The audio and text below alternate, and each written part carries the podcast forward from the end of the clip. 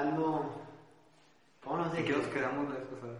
Nos quedamos en, en la introducción del tema del slow movement Ah, sí. y el cierre del tema de los vicios. Era de tarea, bueno. Entonces, a ver, para antes de empezar, ¿de tarea qué te llevaste tú de los vicios? De los vicios de identificarlos. Sí, seguramente no lo hiciste. Pues, yo me, yo, o sea, me considero una persona que en la escuela nunca hizo tareas. ¿A poco? O sea, no, no, o sea, sí, obviamente hice, pues por algo estoy graduado, pero, pero siempre fui flojo para eso. O sea, no, yo prefería que el examen fuera mi calificación. Ok. Este, pero, ¿cómo se pudiera considerar eso? ¿Un antivicio? ¿Y qué? El El no hacer tareas. tarea. No, no, obviamente no te causa placer. Quedamos la vez pasada que los vicios están relacionados mucho al placer. No necesariamente lo que dijimos, ¿verdad? que a estupefacientes, a alcohol, nicotina, o sea, no, sino es el placer que te causa cada una de esas cosas. Entonces, si te causaba más placer no hacer tarea, pues no, no hacías la tarea. Vicioso el no hacer tareas. Pues es el- un, un vicio sería no hacer tarea, ¿verdad? Hay gente que al revés, les causa placer hacer tarea. Son no workaholics, pero. ¿Cómo se puede llamar? Es cada ese estilo, ¿no? al final de cuentas es trabajo. Nerds. Sí, nerds. En, los- en nuestros tiempos es nerds. Los típicos. nerds. Mataditos. Ándale, los mataditos. Mataditos. Entonces, bueno, pues les causa placer tener un 10, les causa placer. Pero ¿será placer o será sentido de responsabilidad? Bueno, O sea, ahí, ahí habría que revisar por qué razones eh, son así, ¿verdad? eh, todos los becados, o sea, no creo que sea placer sacar un 9 para algunos, Bueno, ¿verdad? para algunos. Para otros es de que, chingados, tengo que sacar un 9, o sea, si no pierdo la beca, entonces... Es que va a depender del origen de, de esa necesidad de estar en ese nivel de estrés y de, Sí. y de tareas y demás. Porque a lo mejor es porque sienten cierto placer el estar por encima de, de todo, o es porque sienten un sentido de responsabilidad, como dices tú, una obligación. Una, una obligación, Una obligación. más que nada. Yo, bueno, ustedes no me conocieron en la faceta de alumno, digo nada más de maestro. Sí. no saben cómo fui de alumno. Por eso muchas veces les pasé por alto muchas cosas. Porque pues yo también, Pasé por ahí. así es. Pero sí les digo muchas veces que, pues yo sí sentía cierto como que satisfacción el, el, el ser casi nerdillo. O sea, no era de los nerds, pero era de los cumplidos. o sea, me gustaba realmente ser los que el maestro reconocía de que, Daniel cumplió, Daniel lo hizo. Ya. Como que esa parte era la única parte nerd. La que tenía. recompensa. Sí, ándale, es donde entra la recompensa, que ahorita hablamos de la inmediatez de la recompensa. Y ahí se va a ligar a lo de lo que vamos a ver el tema de hoy, ¿verdad? Cómo la recompensa inmediata está muy ligada a la contracultura del slow movement, ¿verdad?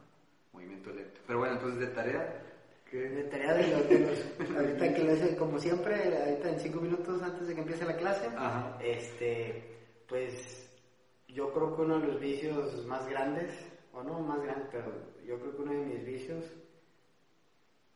pues yo creo que, pero ya lo he tranquilizado, lo tocamos el, el- esa vez, el, el jugar fútbol, ya me, ya me cambié, ya lo sustituí con tiempo para, para la novia. La novia. O sea, ya, ya lo estoy cambiando, ya no es fútbol, fútbol, fútbol, ya es la novia, después el fútbol.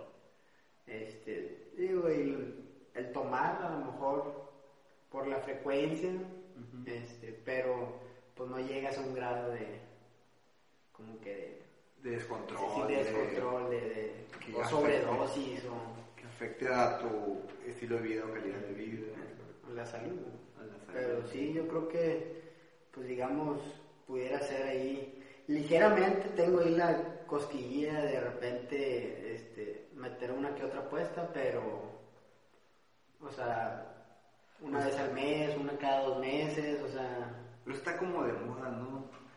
Yo los he visto surgir. pues sí y no. Fíjate que eh, yo sí lo tengo desde hace tiempo. Es más, eh, en una página internet muy famosa de aquí, este, empezó un, se le llama una casa de apuestas. Ujú. Se le puede llamar así, ¿no? Sí se le llama.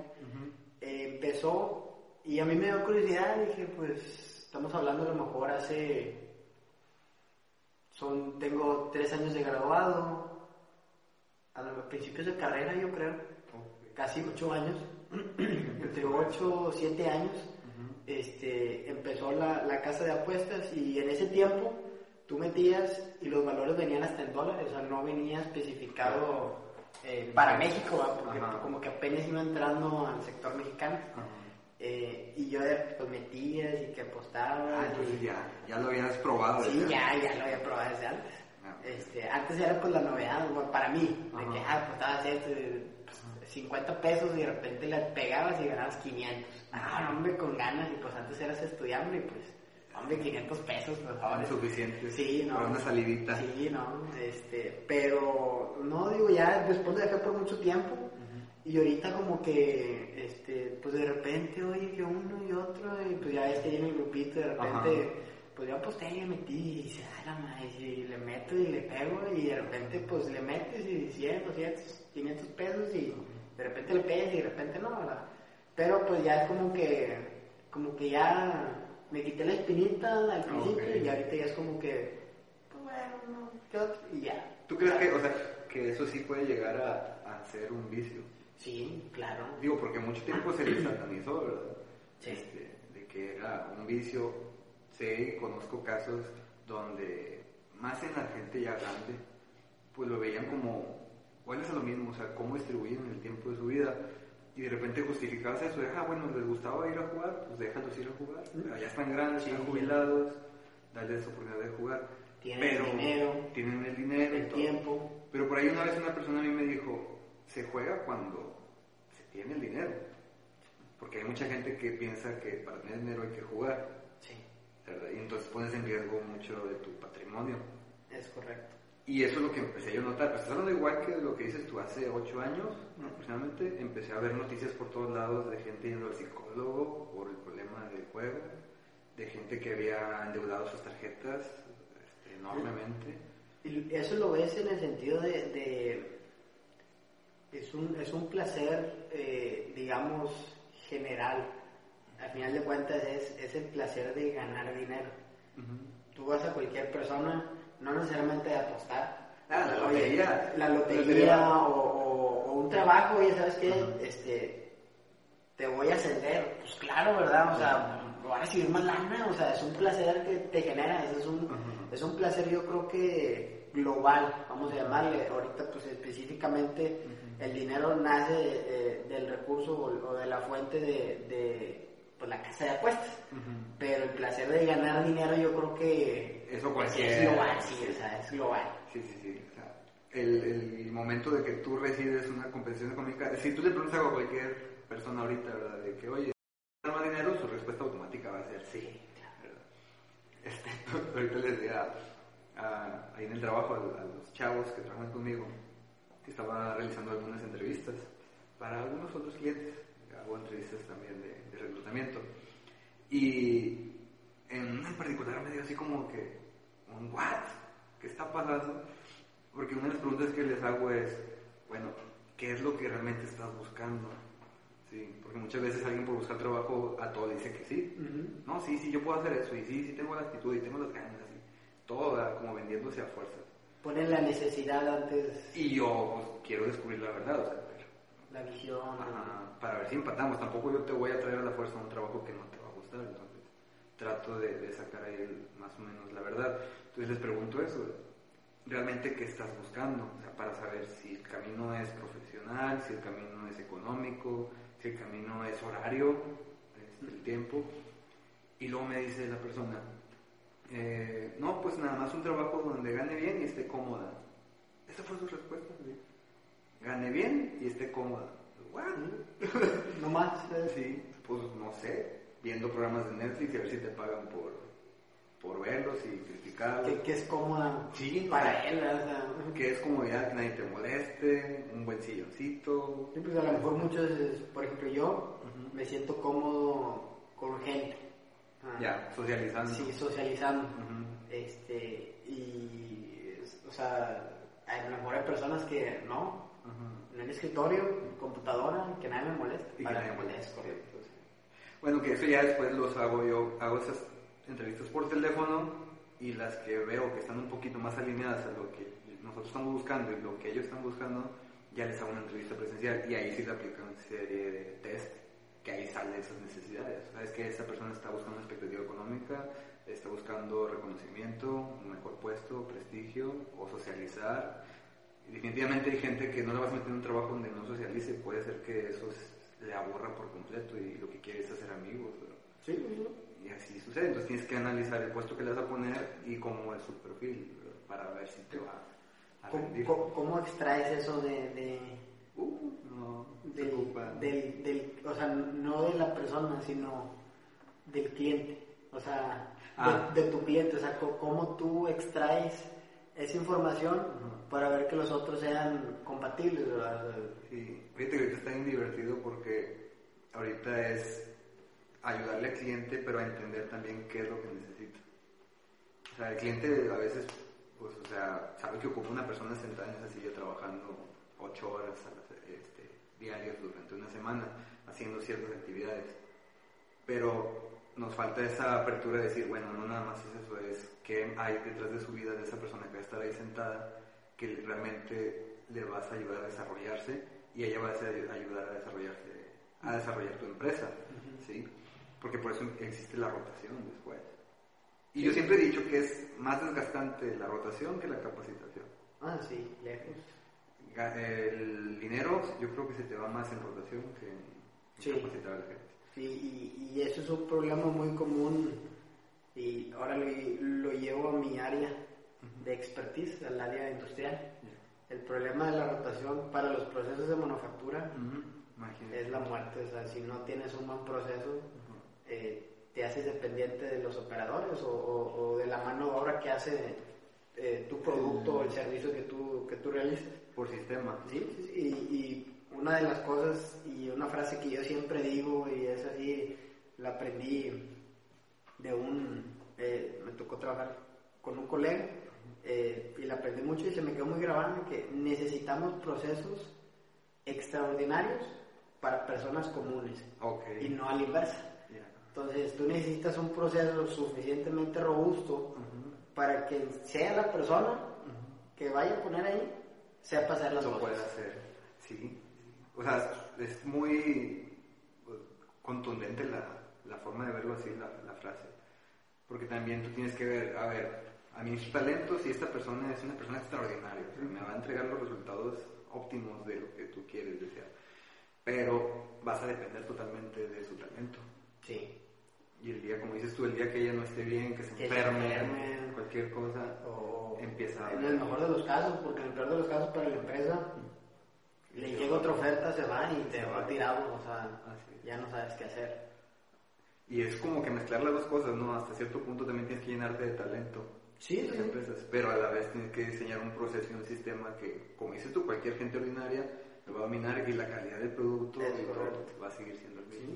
De, de hecho, es- es- es- o sea, ves el- los dos lados de la moneda. Uno que tienes que tener un proceso suficientemente robusto para que cualquier persona que venga lo pueda realizar, pero también en, en la metodología Lean tenemos un- unos términos que se llaman los siete desperdicios.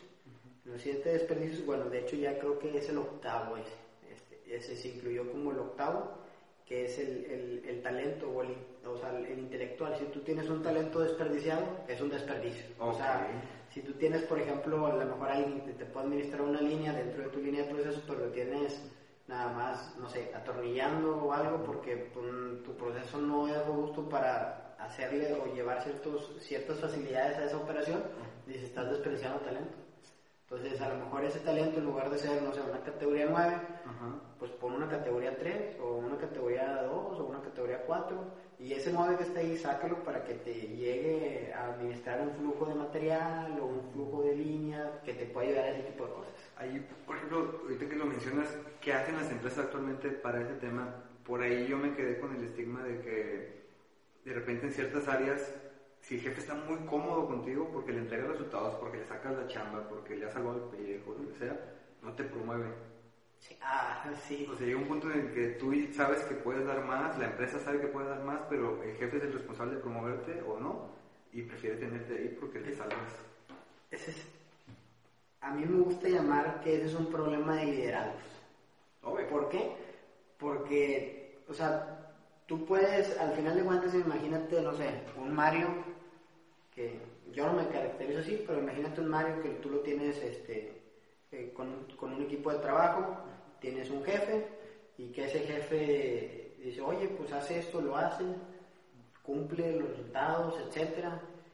Y a lo mejor ese Mario ideal no, o sea, ese Mario de esa situación no tiene esa hambre de ascender o moverse de área o aprender otros procesos, etcétera. Entonces llegas a un conformismo y pues le caíste como anillo el dedo este, a ese jefe, a ese jefe ¿verdad? Pero si tienes un Mario que es un poquito más hambriento, más, oye, pues quiero aprender esto, quiero aprender lo otro, eh, ha llegado este, casos en donde por el hecho de que no le dan la oportunidad de crecimiento a esa persona, a pesar de que es suficientemente bueno y lo consideran a lo mejor a veces hasta un pilar de una organización dentro de, o sea, de una línea de producción o, llámese de un equipo, por el hecho de no darle ese, ese reconocimiento de alguna manera, porque el, el hecho de que te asciendan es un reconocimiento de tu trabajo, o sea, al final de cuentas es una recompensa, ¿no? De, tu trabajo de años anteriores. Tienden a salirse de la empresa, pues. o sea, cambian, tienden a salirse de la empresa y es cuando empiezan, este, volvemos al tema de rotación. Rota el personal, no tienes un, un, proceso eh, robusto y pum, se te cae para abajo. Se te cae, así de plano se te cae, este, tus métricos no cumplen, la información cómo la sacaba no sé, porque no me involucraba a lo mejor mucho, eh, y tú como líder empiezas a batallar pues en ese tipo de cuestiones. Yo siempre trato de, ser así, eh, y lo veo mucho en el sentido de que si tú eres un buen líder, tus personas que están a tu cargo son exitosas, o tienen, tienen que ser exitosas. Eh, si, tú eh, produces de alguna manera gente exitosa, eh, pues tú vas a ser exitoso, o sea, no, no, no, no el hecho de que nada más des bajo receta o, ese tipo de cuestiones de que, si tú realmente llegas a cambiar a alguien, transformar y, que la persona sobresalga en lo que hace y hoy, ¿sabes qué? Áudele, dale una oportunidad, o sea, al menos para mí yo en ese liderazgo me identifico mucho en el sentido de que yo, o sea, trascendí en esa persona, ah, eh, subió su éxito, subió mi éxito y mi departamento y viene otro. Igual trabajas con lo mismo y lo van y suben y suben y suben y suben. Y al final de cuentas yo creo que si tú no tienes el talento en tu compañía dándole ese tipo de reconocimientos o recompensas de ascender, pues vas a tener al final de cuentas una persona que empezó abajo arriba que conoce el proceso en, todos esos años. Si le tomó 5 o 6 años en llegar a ser gerente, tienes una persona que tiene 6, 7 años de experiencia en, tu compañía. Entonces yo creo que para la armonía, tanto hablando industrialmente y la armonía laboralmente en lo que es en oficinas, yo creo que pues no hay de dónde perderle, pero... Pero hay un miedo. Hay un miedo, un egoísmo. No sé si es miedo, mediocridad, inclusive eh, no sé si sea confort, es una etapa de, confort de, los líderes, pero yo también soy igual como, como tu estructura mental al respecto, o sea, yo me considero buen líder cuando yo logré que esa persona despegara. O sea, y eso se llama administración de talento, o sea, es como volvemos a los temas siempre relacionados al fútbol. O sea, yo a ustedes que los tenía ahí de, de huerquillos y todo, eh, pues dentro del campo de fútbol yo distingo quién juega qué posición, quién tiene ciertas habilidades, quién tiene ciertas regazones constantes, ¿verdad? Y demás. Y yo como entrenador o director técnico, lo que tú quieras, pues tengo que poner las piezas en su lugar, en su momento, ¿verdad? Y yo creo que en las empresas es igual, o sea, tienes que estar como que atento y observando realmente cuáles son las fortalezas y debilidades de cada uno de tus elementos y si las encuentras las fortalezas, pues aprovechalas y sácalas a flote, ¿verdad? Y las debilidades también desarrollas. Pero sí ese tema de encapsular a la gente, ahí, o sea, eso sí es más grave. ¿Crees que tenga algo que ver en el sentido de que entre más creces como empresa o entre más grande como empresa eres, te, te vuelves más frío? O sea, te olvidas de, de ese tipo de cosas. Yo creo, que, creo que es una cuestión generacional la cultura del esfuerzo, que es la generación que ahorita pues ya está en puestos directivos, o ya de salida de los puestos directivos, ellos quieren ver lo mismo, o sea, quieren, Ah, ver, sí. quieren ver el esfuerzo de tu parte. Cuando yo reconozco, simplemente veo este, así gente que le salen las cosas rapidísimo y las aprendió menos. O sea, yo me tardé cinco años en aprender algo y ellos en un año lo aprendieron. Sí. O sea, ¿por qué envidiar eso? Permitir que, oye, si esta persona quiere decir que tiene la habilidad para aprenderlo. Y hasta ahí. No necesariamente tiene que esforzarse demasiado como yo lo hice. Yo creo que va más por ese sentido. ¿Cómo le llamarías eso? ¿Es un choque de Pues es- cultura sigue siendo cultura. Sigue siendo cultura. Yo creo que sigue siendo cultura. Este, y yo creo que con esto vamos a, a- a enlazar el tema que traemos el día de, de hoy, que es el- la forma de movernos. Pienso yo que la, la cultura esa que estamos hablando ahorita del esfuerzo es lo que ahorita le hace falta también a las generaciones actuales, tener un poquito de, paciencia, ¿sí? Son muy flexibles, pero demasiado, pienso yo, pero flexibles en la impaciencia, en la intolerancia. Ahí son muy flexibles, o sea, muy rápido se vuelven intolerantes o impacientes. A eso le juntas que los que están ahorita en puestos directivos, gente que ya está de salida, que son empresarios, dueños de negocio y demás, están muy apegados a la cultura del esfuerzo, pues son inflexibles Sí. totalmente inflexible. Entonces, ese choque cultural o generacional es lo que de repente ya está descomponiendo a las empresas. Y no lo digo porque no sepa, lo digo porque lo escucho de gente que está inmersa en el mundo laboral, tú ahorita estando en ella, hablan mucho del tema de la rotación, de los millennials, de que no se adaptan, pero falta eso. Y sigo presumiendo mi generación, ¿verdad? que es la del medio Sí. la generación entre X y millennial, que somos los más, no somos flexibles, somos adaptativos. Sí, o sea, como que A ver, sí, me esfuerzo, Pero sí, también- pero también hay que darle chance, también hay que acogerlos. yo creo, yo creo que hablando así, yo creo que son de repente son como que como que los chavorrucos son los más Ah, sí. los jefes más chidos, ¿no? O sea, porque tienen esa adaptabilidad a, a- a ese tipo de culturas, tanto, oh, te entiendo acá, pero también te entiendo acá. Ajá. Y Sí, yo, sí presumo, yo soy orgullosísimo de mi generación. Que siempre les digo, o sea, a lo mejor no lo, no lo comprendes tú tanto, pero yo pasé de primero de secundaria, segundo de secundaria, a llevarme canografía, que no sé si sepas qué es eso. no. Pues que tengo.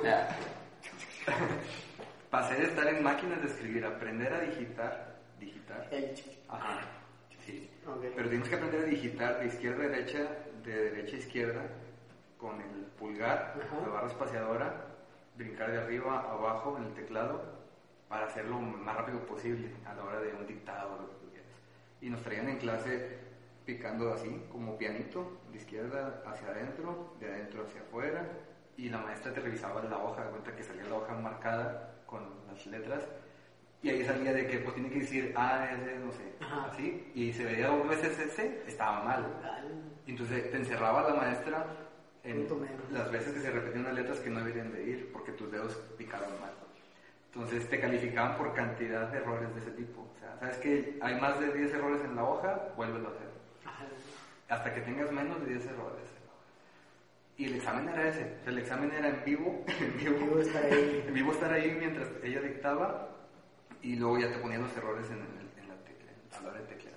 Esa era la clase de meca- mecanografía. Pasamos de primero de secundaria a segundo de secundaria adaptando lo que sean las computadoras. En primera y secundaria, ¿cuántos tenías? Unos 13. Sí, sí, obviamente tenía O sea, yo iban haciendo en el 92, 93. Sí, más o menos. Sí, pues la diferencia que habíamos dicho que eran casi 12 años. Entonces, pasé de primero de secundaria a segundo de secundaria a recibir las computadoras en el colegio, un colegio particular, no hablemos de escuelas públicas, que era diferente, Sí. pero pasé a, a teclear en computadoras, teclados de computadoras, donde ahora sí podíamos borrar si nos equivocamos. En la mecanografía no podías borrar, o sea, había borradores, pero a mano y de cinta y cosas así. Pero la computadora ya podíamos borrar. Pasamos por toda esa etapa del- de la computadora, después pasamos a la etapa de internet, en joven, ya siendo jóvenes. Entonces, por eso considero que todo eso nos hizo muy adaptativos, o sea, a los cambios entre industrial y tecnológicos. Ya. Y eso que es lo que dices tú, que nos permite ser jefes un poquito más alivianados. Es eso, eso del- de los de los jefes este, del esfuerzo y yo sí choco mucho con eso, o sea, no digo y porque soy de la generación Pues sí. es- o sea, que requiere las cosas más rápido, ¿verdad? De alguna manera hablando. Este, pero sí es, es algo que, o sea, mm, personalmente hablando no, no, no comulgo con eso, o sea, no, o sea, si tú ¿Con la lentitud? ¿O con qué? con el, yo me tardé 10 años en llegar ahí, Ah, ok. tú tienes que tardar Sí, sí, 10 sí, años sí, en llegar ahí. Sí, sí, eso no, sí. O sea, no, o sea, no, no. No es Como por- agua y aceite, o sea, no. No es por jerarquía de, Si de no, o tiempo, sea, es por resultados. Sí, e- exactamente. O sea, yo soy mucho de resultados. Das el resultado, pa, Ujú, la recompensa. ujú. No das el resultado, no estás preparado. Por más que estés Es- 20 es, años Es correcto, ahí. sí. O sea, o sea, tienes el talento no lo tienes. ¿Sí me explico?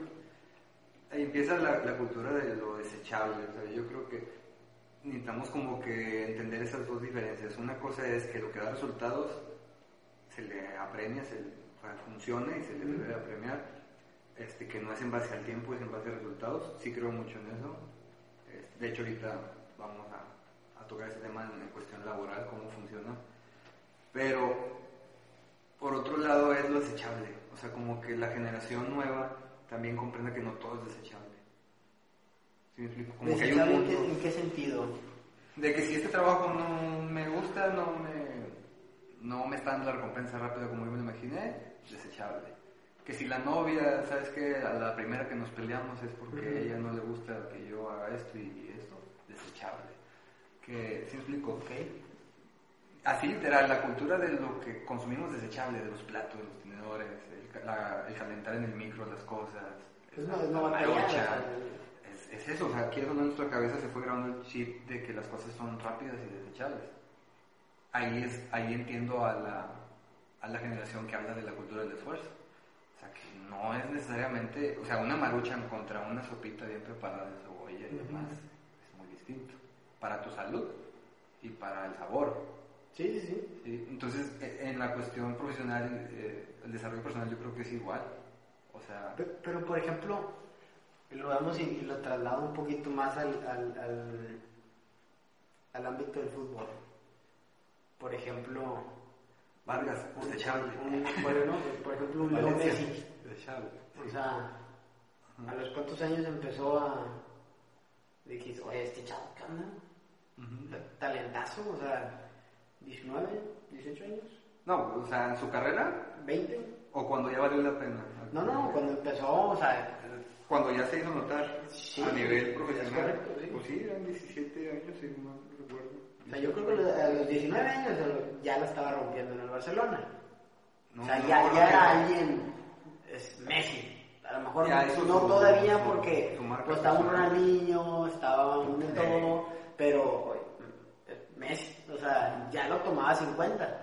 O sea, en el 11 titular, con diferentes que a lo mejor unos tenían te- más de 30 años, hablándose Ah, de un Puyol, de un Víctor Valdés y un huertito de De 18, 19 años que pues, pues va empezando su carrera futbolística, pero el chavo en base a su talento y resultados obtuvo un lugar dentro del primer equipo. Ah, sí, sí, sí, ¿Me pues digo, eso de los resultados sí.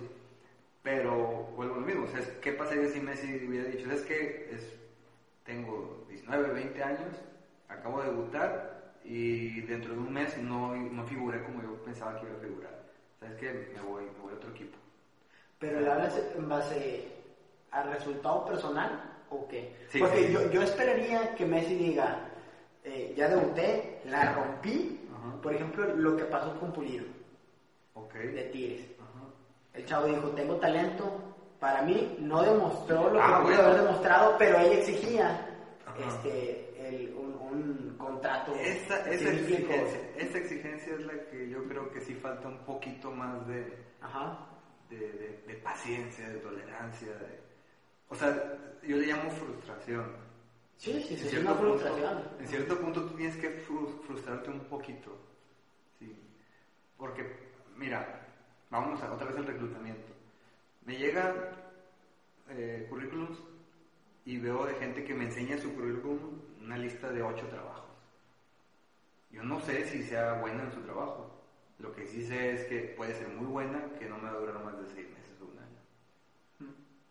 Entonces, ni tengo la culpa yo de no llamarle, porque a lo mejor yo puedo pensar, no, pues que no soy lo suficiente que ella está buscando, porque no duran ni más de seis meses ni un año en un trabajo, por lo buena que es. Por lo buena que es. Sí. Entonces, ¿dónde quiere trabajar? ¿En Google? ¿En Facebook?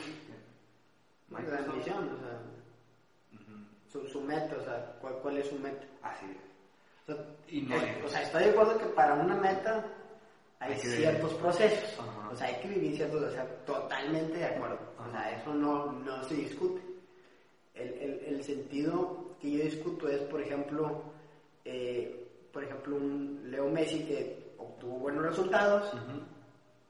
y si el chavo quería a lo mejor, oye, pues, un aumento de sueldo, un contrato pues un poquito más jugoso, pues estaba, o sea, tenía como que las cartas con qué pedirlo, ¿sí me explico? sí, por talento. Es, sí. es correcto. Y no es en el, no, compadre, por ejemplo, Tuca lo aplica mucho. Ah. a veces tiene razón, ya, si no tiene no. razón, por ejemplo, con Leo Fernández, no, Ajá. no lo quiere. Ajá, que lleve su proceso de adaptación a México. Se lleva más goles que todo Tigres ahorita. Sí, ¿sí y explico? proceso de adaptación. No, O sea, hay que medir antes de. Pero sigue y Vicente López. Sí, no. en 20 Ah, bueno, sí, 27 sí. años, o sea, ya tú- dices alguien calado. Sí, dices tú mejor te hubiera ha dado probado sí, joven. es- no te ha dado nada. Sí, hubieras No probado dado- joven en lugar Es del- correcto, o sea, si el, si el chavito de 18, 19 años, 20 años a lo mejor, oye, es bueno, etcétera, y tú por la Por mentalidad del esfuerzo, si me explico? No, no, dale su año, sus dos años allá, este, y me quedo con este que ya está calado, ya tiene 28 años, ya, este, ya sé más o menos, o sea, ya, ya no, o sea, ya tiene la cabeza fría para ciertas situaciones en el fútbol, y pues ve los números, o sea, ya eh, Leo de 20 años la está rompiendo, titular en el equipo, o sea, titular en el primer Sí, sí, equipo. y están, están dando de qué hablar, están dando de qué hablar, o sea, los mismos medios están hablando de él.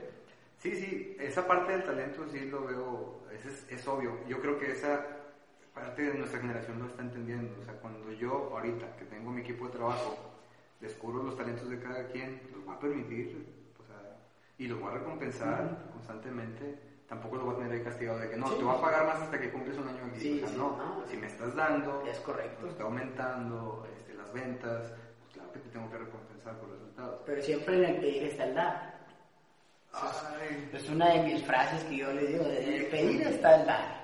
ese es un tema para otro episodio. Depende de donde quieras ver.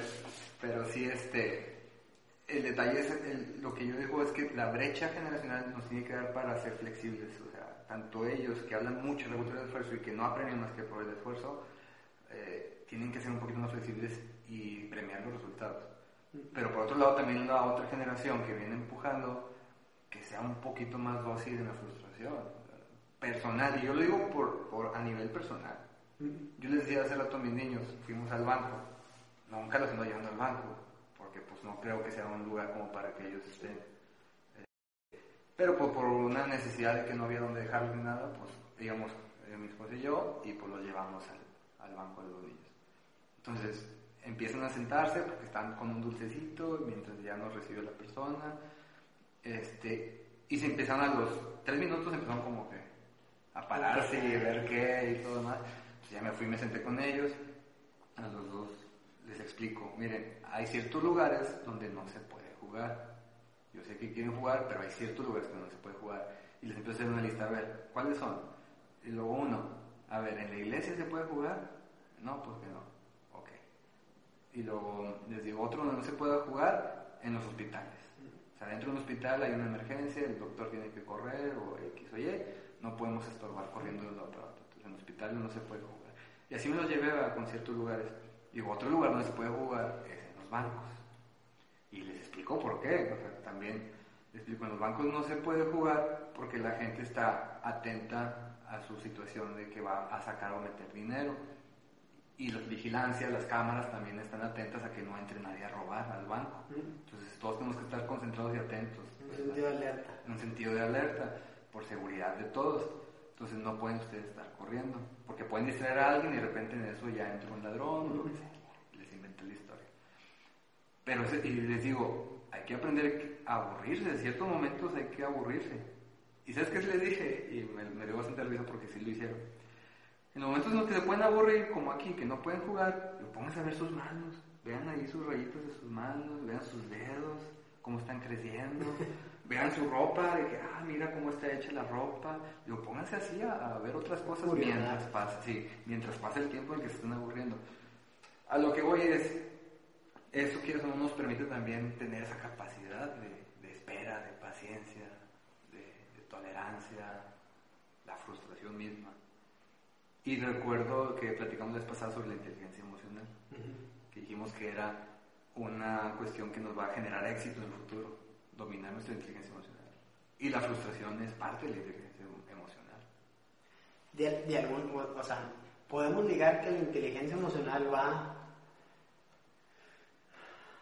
a la paciencia de, de ciertos procesos. Es la emoción que tienes adentro, o sea, cómo, Sí, o sea- cómo la vas a controlar o manejar. O- Déjame a lo mejor ver, ir un poquito ¿por más directo al, al grano. Ajá. De acuerdo al ámbito, o sea, a, a lo que concierne desde que es inteligencia emocional, las generaciones anteriores han sido más exitosas a comparación de las actuales.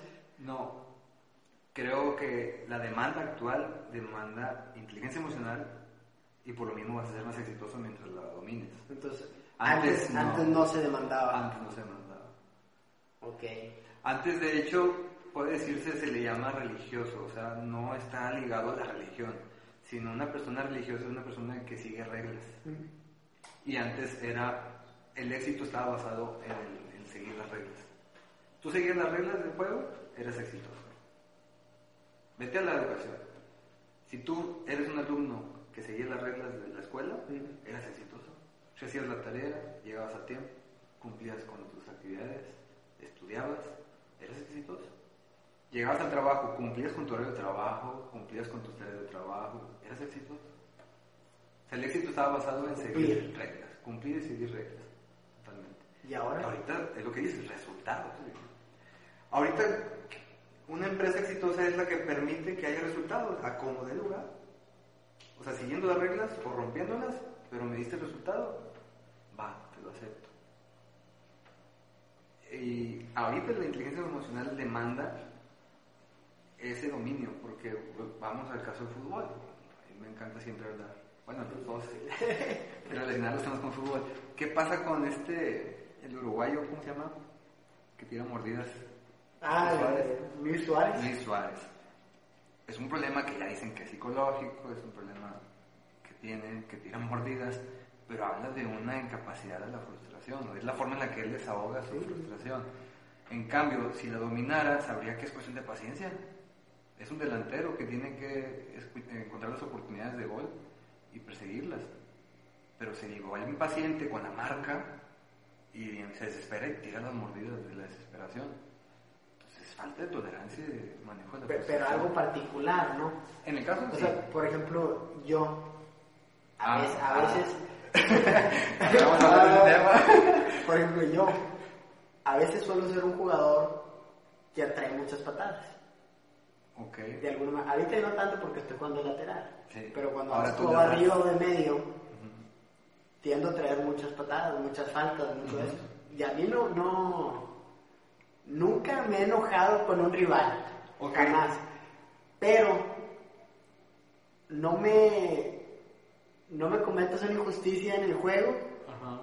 porque para mí el árbitro Porque sale- debe- sí, sale o sea, el Mario. Sí, o sea, me- o sea, es, es algo que debe, de- o sea, es algo que debe de frenar ciertas agresiones o porque se te puede salir el partido de control. Pero sigue siendo las emociones. Sí, es correcto. O sea, cuando tú recibes una patada es una emoción. Sí, y ya no se puede controlar. Sí, o sea, sé- cuando sé, tú- que esto se trata del juego. Sí, pero cuando hay una injusticia arbitral, sale otra emoción. Sí, Bueno, pero la emoción es tuya. sí, sí. sí. O sea, tú la tienes, tú la vives, tú la sientes.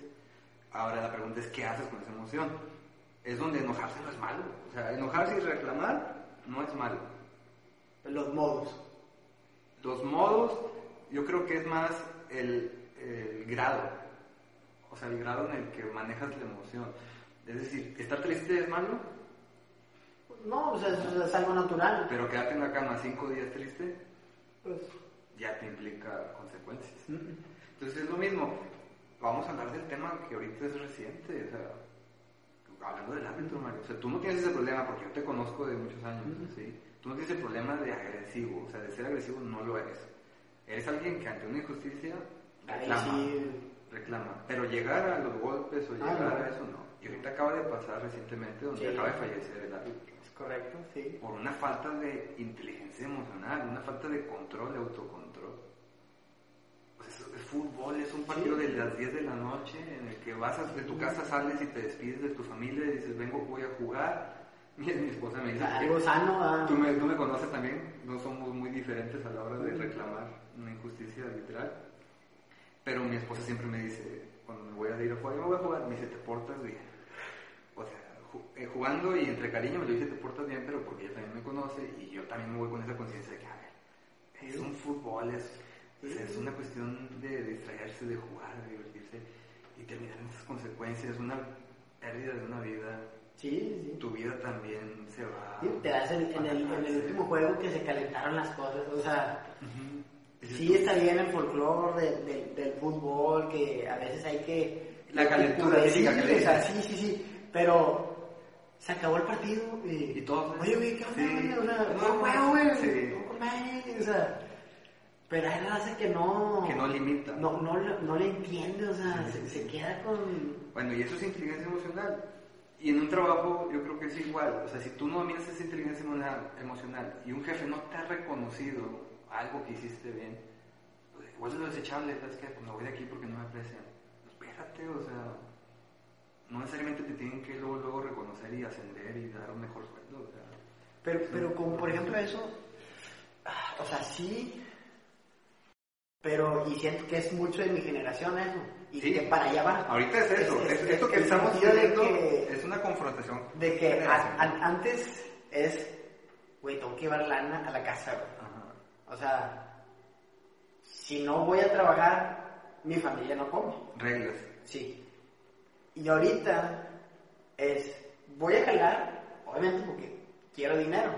O sea, pero siento que nosotros nos enfocamos más en el, ok, voy a jalar porque quiero dinero, pero para disfrutarlo en mi tiempo libre, tanto sea como mi familia para otras cosas. Y ahorita está la línea muy delgada entre que el trabajo sí tienes que ser, eh, ponerte la camisa, lo que tú quieras, etcétera. Pero también que la empresa tiene que tener esa empatía que nosotros, pues, ah, una vida después del trabajo, ¿verdad?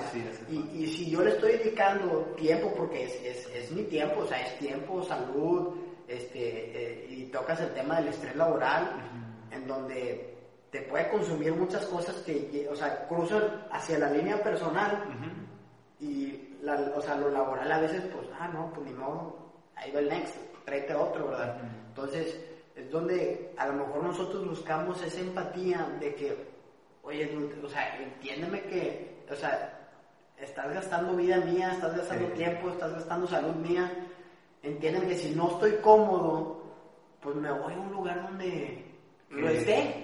¿Sí me explico? porque es algo que si voy a estar pasando 8, 10, algunas personas más de 12 horas diarias en el trabajo, pues prefiero pasarla cómodo a estar jalándome las cabezas, los, pelos, y luego después, pum, llega un infarto o, o ¿sí me explico? O sea, cosas que te llegan a impactar en tu vida personal. Y siento que va por ahí, que en el sentido que la empresa tenga cierta empatía hacia uno y que no nada más es como yo te pago, te adaptas a mí. Y a lo mejor yo creo que es esa lucha de mi generación en el sentido de que, oye, o sea, compréndeme que, que realmente a veces, y a lo mejor no, no, conozco algún caso cercano, pero a lo mejor te puedo decir que muchos de mi generación les tocó el caso que a lo mejor su papá, por estar en el tren laboral, un infarto y pum, y, tú, y tú lo, o sea, tú ya lo recientes. Es, es, es, correcto, es correcto, o sea, somos como que la generación de, de, ciertas cosas que a lo mejor no nos parecen que vivieron nuestros padres. Es como que vamos a cambiarla, o sea, vamos, vamos a cambiarla porque no va por ahí. Y yo creo que va por ahí más en el sentido de que a lo mejor somos impacientes, somos... Empezamos como que a tomar cierto valor más en nuestra vida que lo que realmente quiere la empresa. Es a ver si la empresa se alinea a nuestras necesidades o, visión a que si nosotros nos alineamos a lo de ellos. Sí, sí, sí, es, es una lucha completamente contrastante, o sea, ellos buscan religiosidad, sí, y ustedes buscan flexibilidad completamente. Entonces ahí cómo se compensa, o sea, es como que la empresa te tiene que dar ese espacio, ese, ese terreno flexible, y ustedes pues de poco a poco tienen que ser más religiosos. Sí. Y hablando del tema religioso es verdad, o sea, no hablo de, o sea, lo puedes pensar en el sistema de la fe y cómo la generación de ustedes ha bajado mucho en, en esa cuestión religiosa, pero también en lo otro, en las reglas. sí. Y sí, llega ese punto de, de, de, quiebre. Y te lo platico porque ahorita los que más problemas tienen en, a nivel de empresas, no sé si tú me lo puedas desmentir, pero es mi generación. O sea, porque mi generación ahorita la tienes tú a nivel gerencial. Sí. Sí. O sea, los, tus gerentes tienen ahorita entre 35 a 45 años. Mm, ¿sí? sí. Y entonces una generación muy adaptativa, volvemos a lo mismo, ellos son los que, ay, o sea, yo entiendo el millennial, pero también mi jefe es el que Sí, sí. O sea, me exige por otro lado esto y, y, yo quiero modificar, pero para eso ocupo implementar una serie de cambios culturales en la empresa que mi jefe no me va a dejar. Sí, es correcto. Porque yo le quiero decir a mi jefe, ¿sabes qué? Vamos a dejarles un día de descanso a la semana, vamos a hacernos jornadas más cortas de trabajo, este, vamos a darles, por ejemplo, son cosas que, que yo quiero ir adaptando poco a poco, es que las prestaciones no sean las religiosas de antes, de prestación de ley, eso es básico, ¿ok? Sí. Pero que mi prestación sea, ¿sabes qué? Puedes ir a este gimnasio, o sea, Sí. yo te estoy dando la, la oportunidad de que vayas a este gimnasio, este, o, o puedes inscribirte a clases de idiomas este, a tales horas, o sea, yo sé que no vas a venir a trabajar por ir a tomar clases de idiomas. Sí.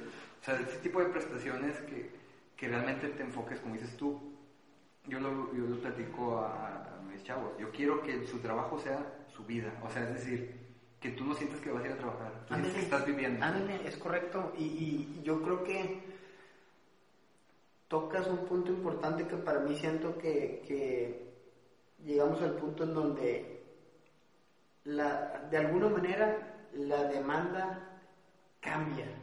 O sea, nuestra generación ya no busca primordialmente solamente ganar dinero, busca trascender, busca sentirse cómodo. Obviamente con el, con, de la mano con lo económico, ¿verdad? Na- Ajá. Nadie te va a decir de que este, Sí, el dinero no sale del es, sábado. es correcto. Entonces, pero siento que la demanda está cambiando en el sentido de que nosotros estamos demandando otras cosas. O sea, ya no es lo que me ofreces y ya, ¿no? O sea, es, es, a ver, o sea, convénceme, ¿verdad? Y de hecho vi en, en una serie de, de posts en LinkedIn, dice, imagínese que emigremos al escenario en donde el, el que va al puesto, o sea, el, el candidato, va a la empresa y dices, oye, eh, pues, ¿con qué me convences para quedarme? A ver, tienes esto, tienes otro. ¿Qué te parece si hacemos dos meses o tres meses de prueba para ver si me siento cómodo en tu empresa y ya después firmamos contrato? Si no me siento cómodo entre esas empresas, pues cada quien sigue por su lado. No que sea la empresa la que, La que haga la es prueba. correcto. O sea, si- y de alguna manera, y lo muestran ahí de que de alguna manera eh, eh, a corto, mediano o largo plazo se puede o la tendencia es que llegue a migrar allá por alguna, así como que, ¿sí me explico? Y, y lo es en el sentido de que, ok, si yo quiero religiosidad de parte de mis empleados, tengo que cambiar lo que ofrezco. ¿Sí me explico? O sea, y, y es, por ejemplo, en el sentido de que, o sea, si yo quiero que los nuevos chavos que están, cambie, cambie, cambie de jale, es, bueno, ¿qué necesitan los chavos para quedarse? Y empiezas a hacer eh, lo que llamo yo eh, el VOC, Ajá. el Voice of Customer. Empiezas con encuestas, empiezas con el toma de datos, empiezas con esto, y ok, los chavos buscan trascender. Ok, RH, vete para acá. Oye, ¿qué pasa si reestructuramos la forma de ascenso, reestructuramos la forma de, de- de dar compensaciones, reestru- ¿sí me explico? O sea, que el empleado se sienta reconocido. Ok. Si tú logras que el empleado se sienta reconocido, vas a obtener lo que buscas de él. Y volvemos a lo mismo, en el pedir estándar. Bueno, Tú quieres pedir religiosidad, pero no quieres dar prestaciones que se acoplen a la nueva demanda, muy difícilmente vas a tener religiosidad. Por eso digo que en el pedir también Sí. está el dar, o sea, es todo es negociable. Yo soy, me considero alguien muy negociador. Si tú pides esto, ok, ofrece esto. A lo mejor no, si ellos quieren un 10, pues a lo mejor un punto medio, un 8, o sea, un 8.5, o no sé, o sea, le vas negociando para que llegues a un punto medio entre, entre tú y yo. Como que eso lo está. Ok, con respecto a esto, pues bueno, vamos a definir lo que es la, la tarea de la semana, sobre que vamos a reflexionar de manera personal al respecto de lo que hoy, hoy abordamos. Digo, yo por me llevo de tarea el hasta dónde yo estoy siendo demandante con la gente y hasta dónde eh, estoy permitiendo que ellos sean los que demanden. Esa del, Voice of Customer me suena muy interesante porque mucha gente no lo aplica en, o sea, en el área que tú mencionas de, recursos humanos, por ejemplo. O sea, ¿por qué no aplicarlo, verdad? Es decir, hago un análisis de toda la gente que estamos entrevistando, cuáles son sus demandas, qué es lo que están buscando. Yo normalmente lo hago desde la entrevista. En la entrevista entiendo lo que la persona está buscando y veo si se acopla con lo que nosotros ofrecemos. Pero a lo mejor habría que hacer de tarea una reflexión más profunda y decir qué es lo que generacionalmente, por completo, vas a encontrar una, un hilo, ¿verdad?, de lo que la gente está demandando ahorita. Este, yo a veces se lo pregunto a los chavos y les he dicho, que, oigan, ¿quieren venir a trabajar los sábados realmente? Yo, Daniel, yo no quisiera trabajar los sábados. este, pero quiero escucharlos a ustedes, ¿verdad? Si quieren venir a trabajar los sábados o si quieren trabajar hasta las 6 de la tarde, o que por mí no hay problema, siempre y cuando enfoquemos hacia resultados. Es correcto. Eh, pero pues ahora necesito hacerlo, creo que me voy a llevar tarea de hacerlo oficial, o sea, hacerlo de manera documentada cuáles son sus, sus demandas, sus, necesidades. De los chavos que los... De, los que a mí me corresponden. De los que a mí me corresponden. Sí, digo, podemos corroborar o no la teoría de, Entonces, de la trascendencia. La vez pasada te tocó llevarte tarea a ti sobre los vicios, pero pues ahora me toca a mí llevarme tarea y para el, próximo este, me voy a traer el resultado, a ver qué se vuelve interesante de eso. Y pues bueno, ya para el próximo hora sí dejamos el tema de, de Slow Moment. A lo mejor te puedo dejar de tarea que le des una estudiada. Pues aquí ya lo vi desde el principio. Bueno, ahí le echas una, estudiada, ahí va a salir el, el, precursor de este tema, es una contracultura y pues la verdad es una contracultura que inclusive yo quiero adoptar. Yo quiero adoptar porque sí vivimos demasiado rápido, demasiado rápido y no nos damos cuenta lo que estamos dejando pasar, como ahorita lo mencionaste tú, ¿no? nuestra vida está pasando por enfrente de nosotros sin darnos cuenta. ¿Cómo aplicarlo? A lo mejor podría ser también parte del tema, ¿no? ¿Cómo aplicarlo en tu vida personal y cómo aplicarlo en tu vida laboral? Sí, digo, ahí, ahí voy a abordar, o sea, la próxima vez que nos veamos, te voy a platicar más o menos lo que yo he visto, en qué consiste y cómo yo en lo personal lo he querido ir aplicando poco a poco, porque no es de que sea una metodología así este, muy estricta y, muy puntual, sino es en lo que tú haces lo puedes ir adaptando ciertas cosas, como el minimalismo. Es igual que el minimalismo, o sea, no es de que sea una forma de ser minimalista, o sea, hay muchas formas de serlo, pero es poco a poco vas adaptando esta cultura en tu vida. Entonces aquí es algo igual, este, pero bueno, ahí nos lo llevamos. De tarea. Bueno, bueno, pues es todo por hoy. Vamos en el siguiente.